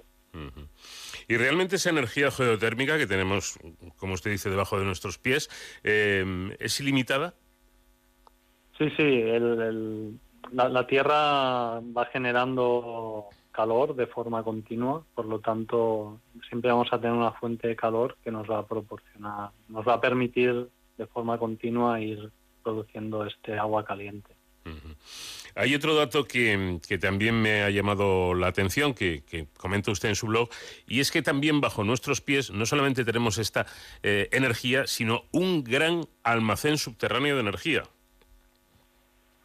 Sí, como comentaba, el, el- hecho de que la, la mayor parte de las renovables tengan estas fluctuaciones nos obliga a almacenar los excedentes de energía cuando la producción es mayor que la demanda, para luego, en los momentos en los que hay poca producción, poder garantizar esta demanda. Entonces, un- una de las ah, soluciones es, eh, cuando hay exceso de energía, producir combustibles que están son libres de que no tienen carbono, como el hidrógeno, por ejemplo, pero claro, hay que almacenarlo en algún sitio y vamos a generar millones de, de- de metros cúbicos de, de estos combustibles sin carbono. Y en, en- en depósitos no será viable. En depósitos que estén en la superficie no es viable almacenarlos.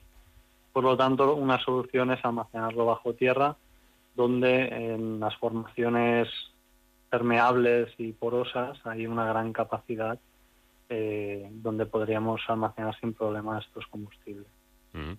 Pues si tenemos una gran cantidad de energía eh, inagotable y además tenemos esos almacenes, eh, yo creo que, el asunto sería perfecto. Pero, y lo comenta también usted en su blog, hay otro problema que ver por dónde lo atacamos. Y, es qué podríamos hacer con los procesos industriales que difícilmente pueden eh, limitar, limitar la emisión de CO2.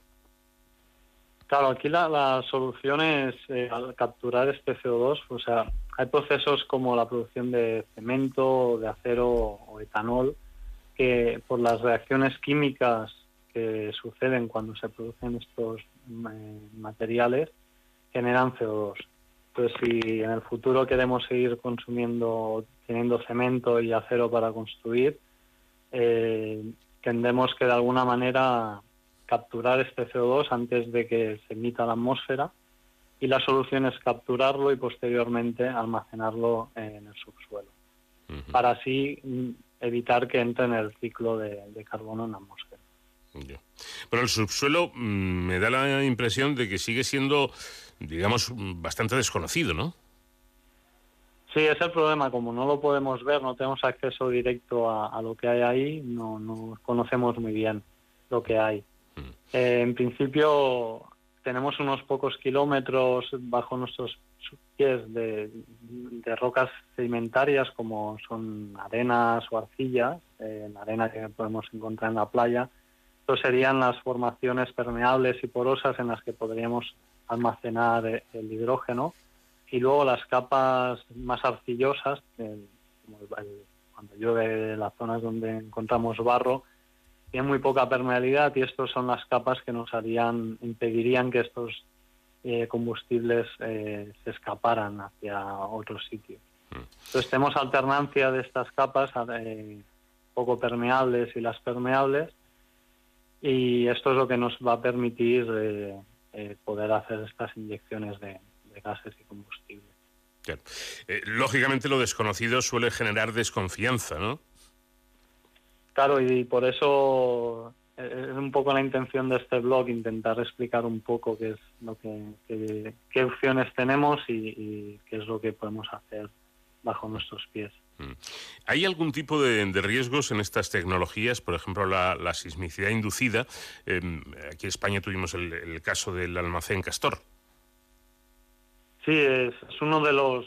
Existen, como en todas tecnologías, existen riesgos, no, no está exenta, sino no, no, no, hay- no existe una solución ideal.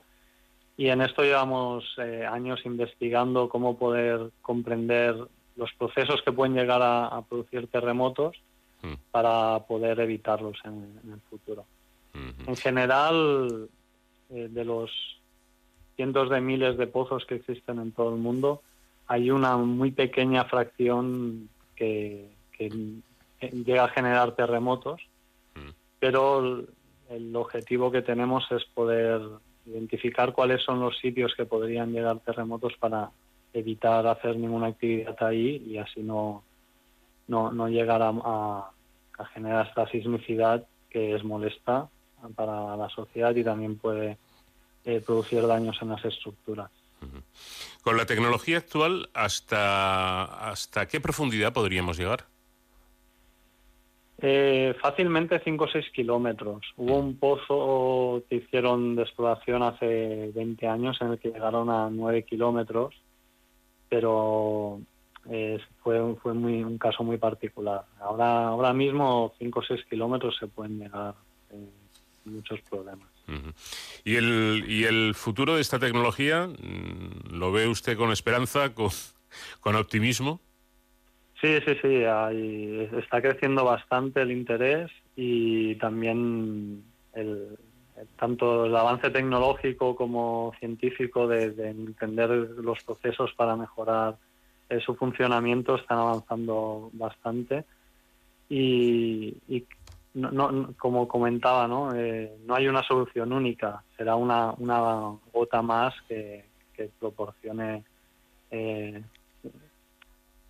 que pueda solventar ese gran reto que tenemos de descarbonizar la economía.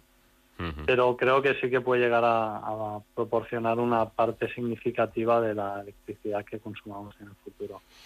Bueno, pues ya ven, eh, eh, distintos estudios desde los astrofísicos buscando esa energía de las estrellas, que eso ya sí que sería eh, definitivamente la, panacea, a otras investigadores, eh, investigaciones que tienen que ver con el subsuelo para también con- conseguir una energía eh, ilimitada y que la tenemos relativamente cerca, a 100, a, perdón, a 4 kilómetros de profundidad tendríamos ya 100 grados de temperatura, lo cual no está, no está nada mal. Pues Víctor Vilarrasa, investigador del Instituto de Diagnóstico Ambiental y Estudios del Agua y además autor de este blog, muchísimas gracias por habernos atendido, enhorabuena por sus trabajos y feliz Navidad. Muchas gracias a ustedes. Feliz Navidad. It's Christmas. Baby, please come home. En Onda Cero, de cero al infinito.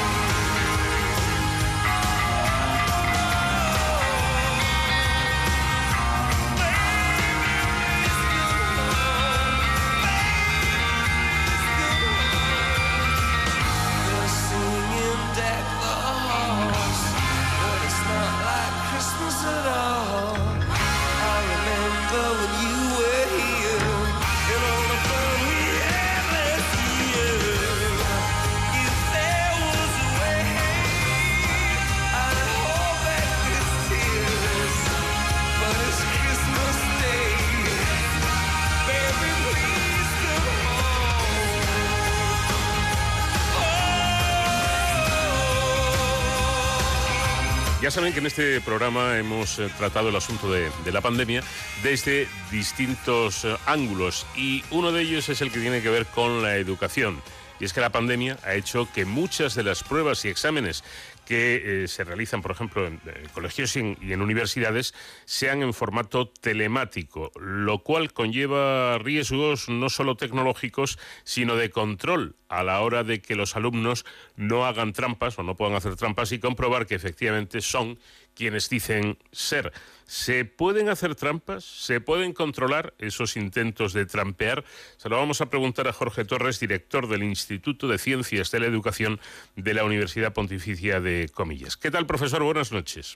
Hola, buenas noches, Paco. Encantado de estar con vosotros. ¿Y qué estrategias tecnológicas existen para controlar la, la identidad, la autoría y la ayuda externa no autorizada en este formato online de los exámenes? Pues podemos hablar principalmente de una conjunción de estrategias. Habría tres tipos de estrategias. Eh, algunas incorporan lo tecnológico y otras son más bien de diseño. La primera es eh, la elección de la prueba de evaluación. Hay tipos de prueba que imposibilitan la copia por su naturaleza, desde exámenes de libro abierto a tipos de trabajos que exigen una aportación personal del, del alumno que imposibilitan, de hecho, la copia.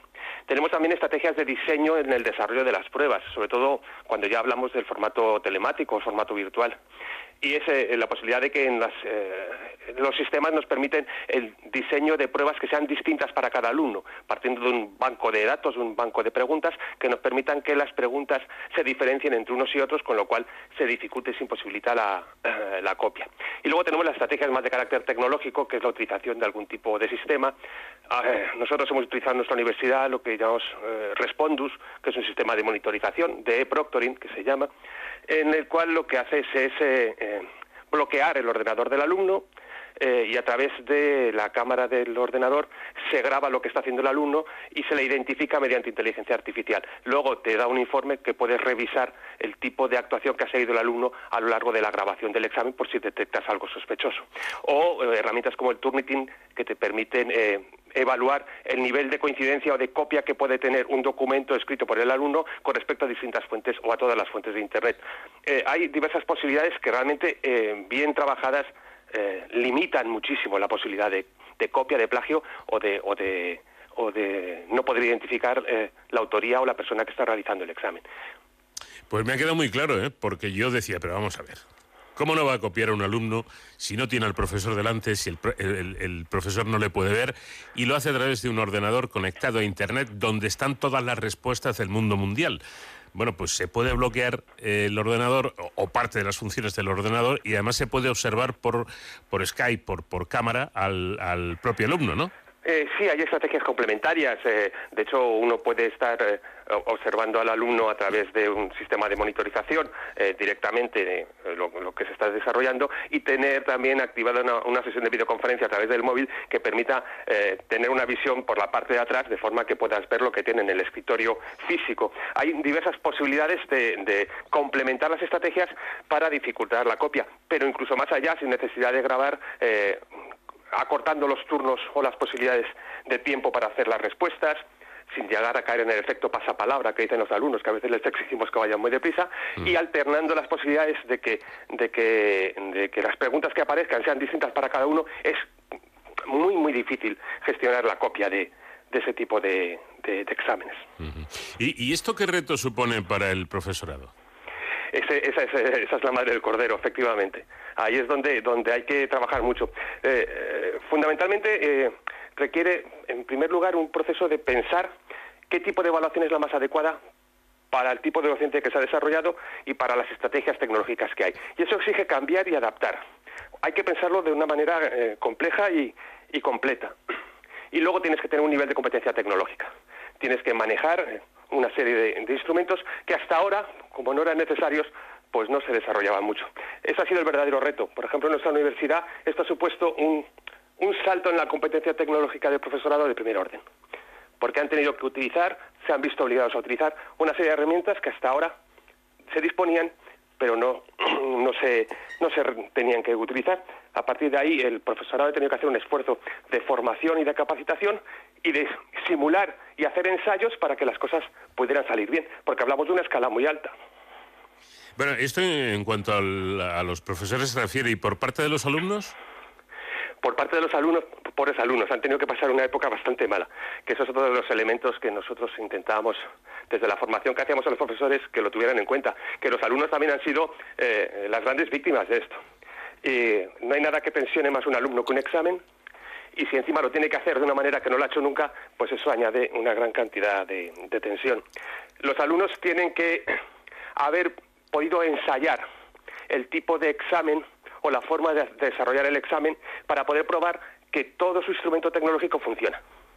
Y a partir de ahí relajar, tranquilizarse y poder desarrollar las pruebas. Eh, realmente a veces pensamos en el alumno como el malo de la película y realmente es la, en muchos casos es la víctima. Es decir, que si es complicado para el profesor, también lo es para, para el alumno. Sin duda alguna. Todo aquel que haya tenido un, un- un hijo que ha tenido que desarrollar este proceso de evaluación eh, online sabe de lo mal que lo han pasado. Y una de las labores que nosotros teníamos era tranquilizar al alumno. Y la única manera que teníamos de tranquilizar al alumno es que el profesor supiera lo que tenía que hacer. De manera que fuera el profesor el que, eh, con un desarrollo consistente de las tareas de evaluación, de las pruebas y simulacros, hiciera que tanto el profesor como el alumno estuvieran suficientemente tranquilos para afrontar la evaluación, que ya es compleja de por sí. Y digamos, ¿qué particularidades tienen lo- los eh, exámenes en este, en este formato? Particularidades, realmente se puede hacer casi cualquier cosa. Eh, Lo que pasa es que hay veces que nosotros tenemos eh, eh, planteado un tipo de examen que muchas veces eh, lo que nosotros planteamos a los profesores es que tenían que evitar grandes complejidades en la estructura de los exámenes, porque cuanto más tipos de cosas hagas, más posibilidades hay de fallos en las conexiones, de que se caigan los sistemas o de que carguemos demasiado el ancho de, de- de banda. Entonces, buscábamos que dentro de la complejidad de la evaluación se fuera hacia fórmulas más sencillas, para no, eh, sobre todo en una situación en la que estamos haciendo algo nuevo. Si esto lo tuviéramos que hacer todos los años, pues podríamos ir avanzando, pero en la línea en que estamos haciendo algo nuevo es necesario buscar algo que fuera suficiente, que realmente evaluara, pero que fuera lo más eh, lo menos complejo posible. Si uno tiene unos exámenes de seis horas con cinco tipos de pruebas, pues a lo mejor no era el mejor momento de desarrollar ese tipo de pruebas. Eh, lo has mencionado antes y me gustaría que nos explicaras un poco más eh, cómo es y en qué consiste. ¿Qué es Respondus? Pues Respondus eh, es un sistema más de los que hay en el mercado, que se llaman de monitorización de e-proctoring, que en el fondo lo que hace son tres cosas. Uno, eh, deshabilita la opción de que puedas utilizar eh, algo distinto a lo que es el examen en tu ordenador, con lo cual, eh, digamos, lo bloquea todo, salvo la acción que tiene que desarrollar.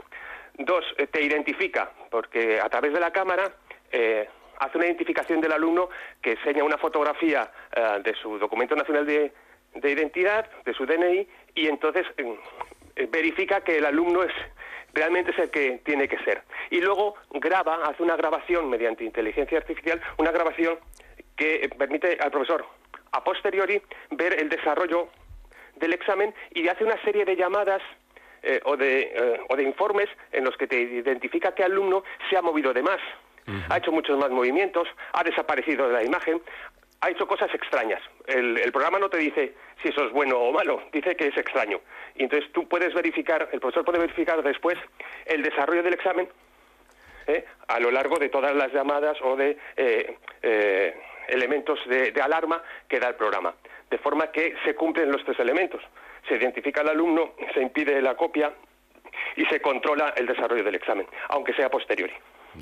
Eh, de esta pandemia, entre otras cosas, hemos aprendido que mm, situaciones un poco novedosas eh, seguramente mm, han venido para quedarse, ¿no? O, por lo menos para implantarse más, como el teletrabajo. En el caso de la, mm, de la enseñanza, sobre todo la, bueno, la universitaria in- incluso en, bachiller, eh, este tipo de exámenes y este tipo de clases telemáticas no digo que, que una vez pasada la pandemia se vayan a imponer para siempre y por siempre, pero, pero pueden ir en aumento. Nos, nos ha abierto un mundo de posibilidades.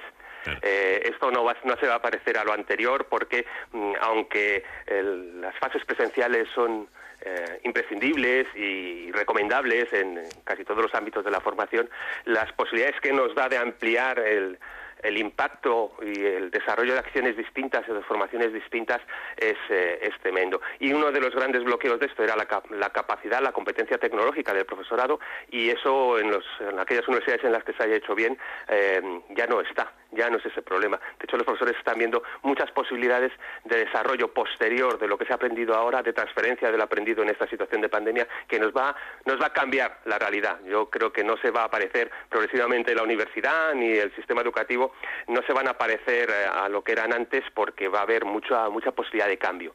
Se ha abierto una, una, una vía, un, una vía de agua por la que va, va, va a desarrollarse mucha capacidad de innovación y de cambio, sin duda alguna, estoy convencido. Estaba pensando incluso en un caso concreto, profesor, y es, es el, el de una persona con, con, eh, algún tipo de dificultad en la movilidad, no sé, por un accidente o por, o por una enfermedad o por lo que sea, ¿no? Eh, que le cuesta trabajo mm, y presencia- eh, ir presencialmente a, a las distintas facultades. Esto podría ser una solución.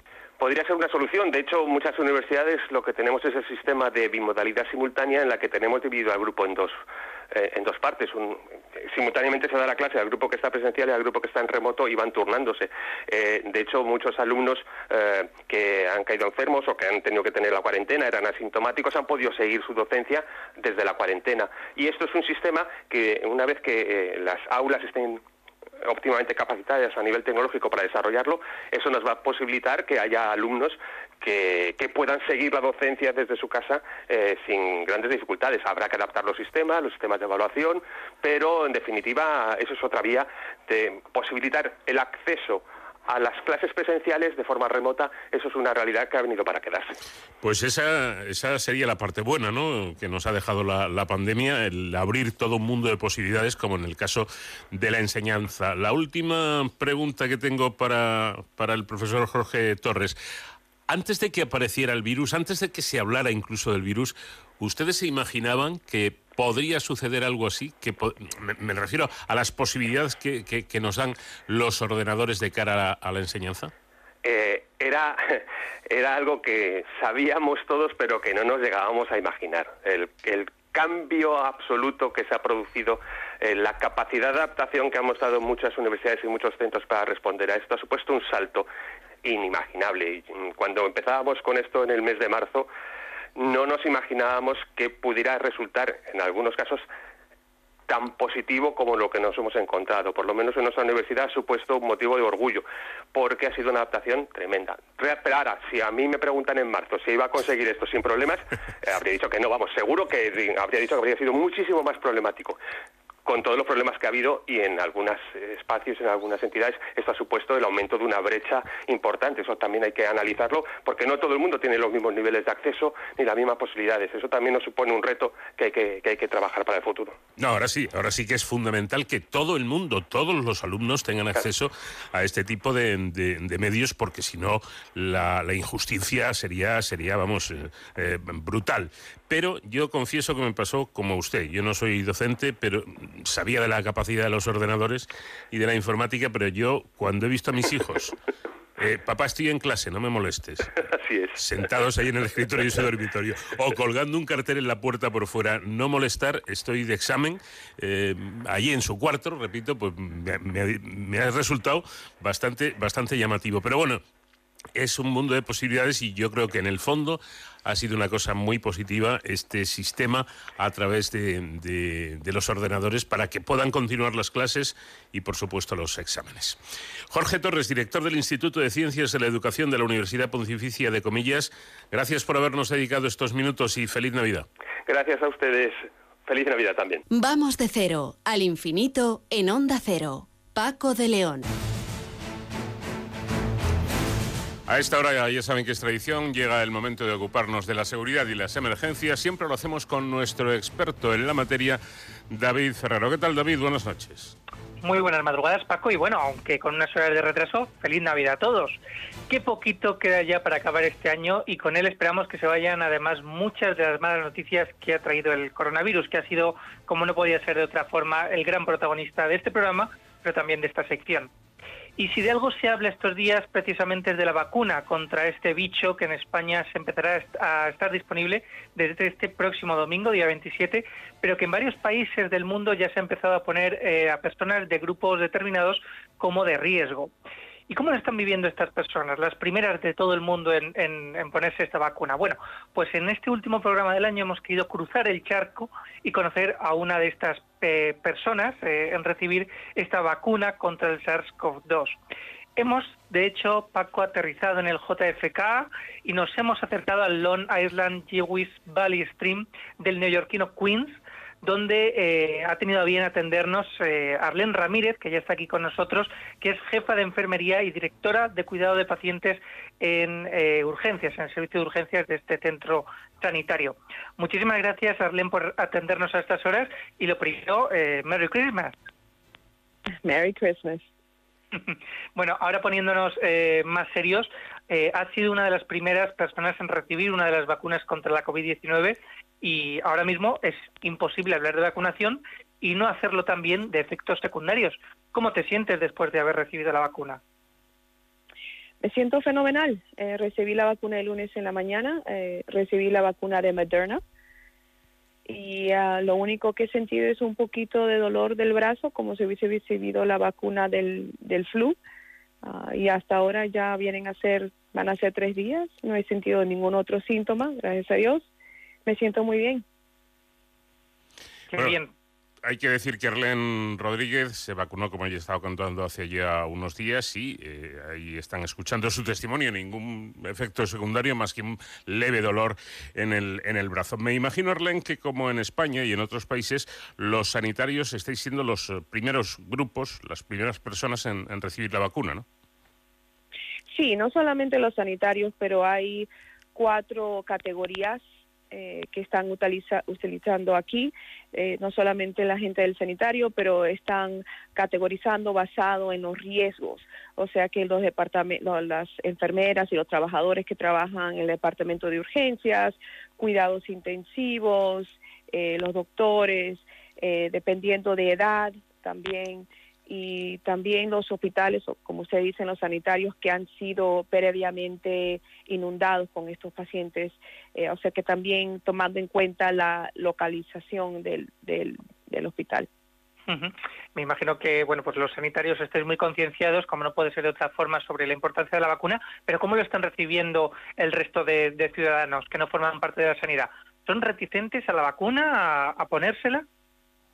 Creo que hay una combinación de dos y por eso que para mí ha sido tan importante tener la oportunidad de llevar el mensaje. Eh, somos una comunidad minoría aquí y sabemos de que eh, los hispanos han sido alto riesgo, eh, bastante gente con síntomas severos y bastante vidas perdidas en nuestra comunidad hispana.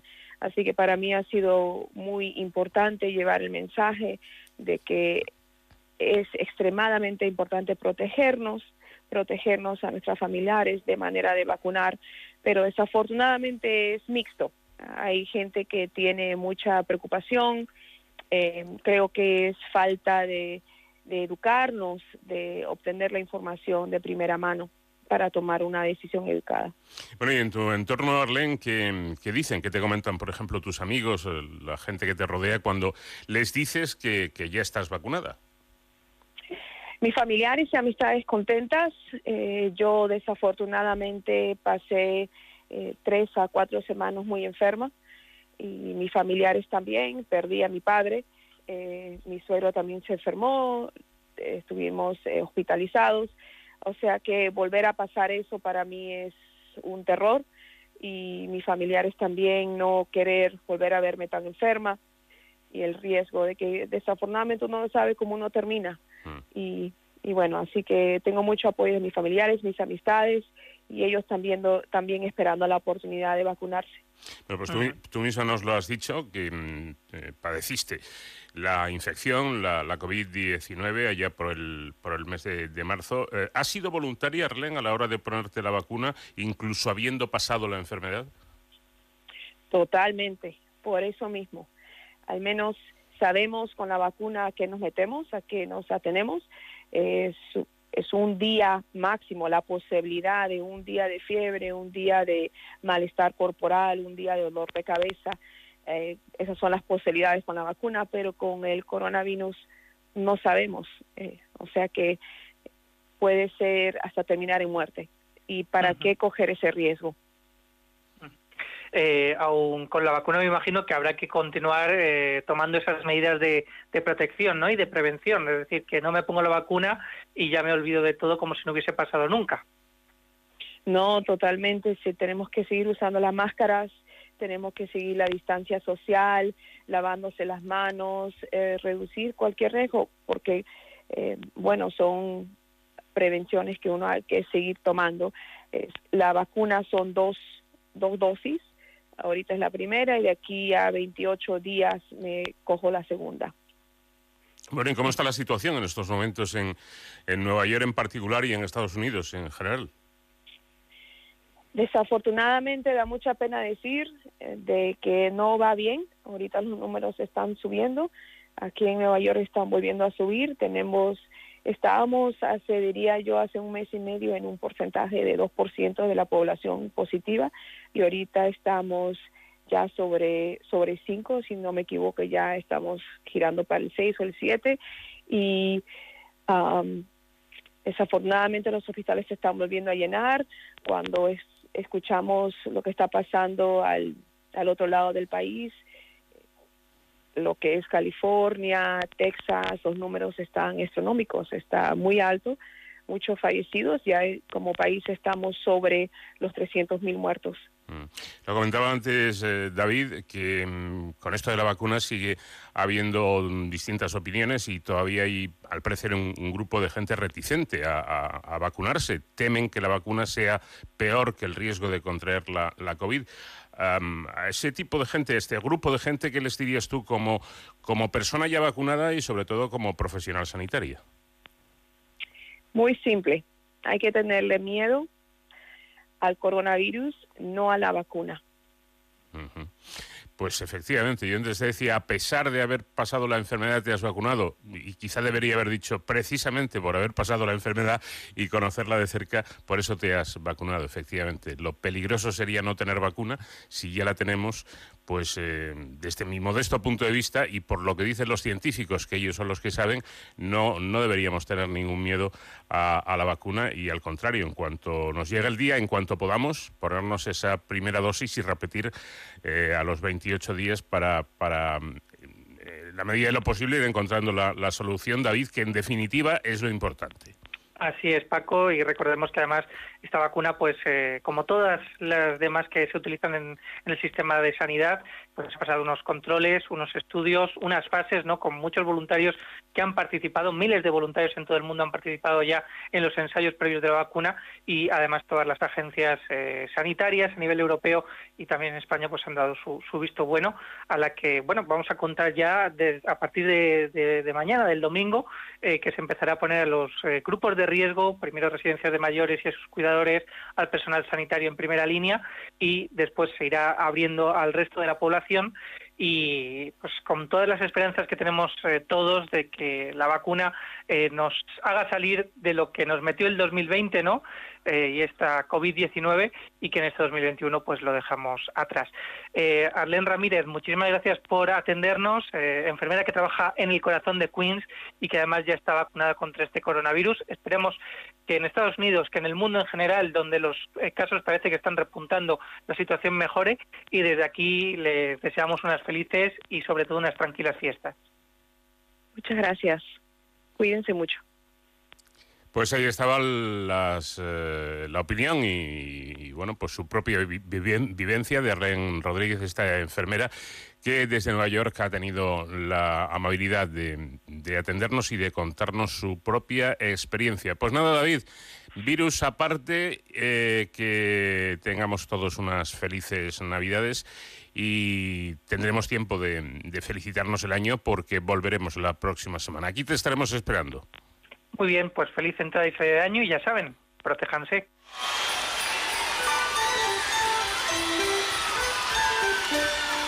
En Onda Cero, con Paco de León, de cero al infinito.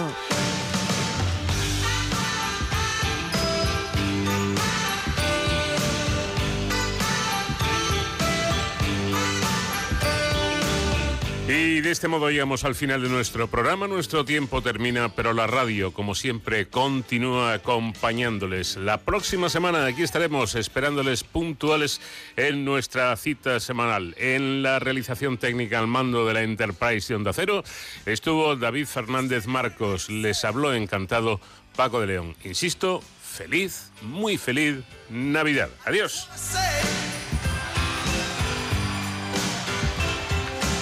I just wanna say